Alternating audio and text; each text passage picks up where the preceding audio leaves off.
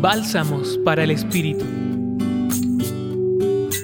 La reflexión de hoy nos la comparte José Manuel Viloria, jesuita. El pasaje bíblico de hoy, tomado de Lucas capítulo 10, versículos 17 al 24, nos presenta una escena con gran contraste entre la actitud de los discípulos y la postura de Jesús. Los discípulos están muy contentos porque están haciendo grandes cosas en nombre del Señor. Sin embargo, Jesús les desinfla el ego diciéndoles, no se alegren de que los espíritus se les sometan, sino de que sus nombres están escritos en el cielo. Y es que nosotros como cristianos, como seguidores del Señor, podemos caer muy fácilmente en el engaño de hacer muchas cosas en nombre del Señor, pero no con el Señor. Podemos correr el riesgo de creernos nosotros los protagonistas y no poner a Dios en centro de todo.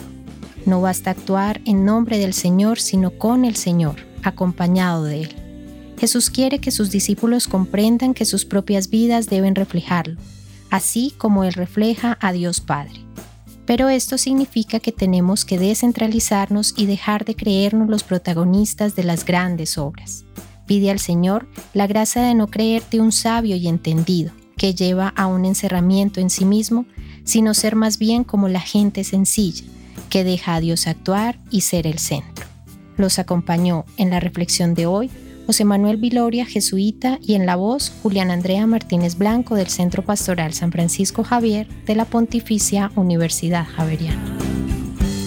Escucha los bálsamos cada día entrando a la página web del Centro Pastoral y a javerianaestereo.com.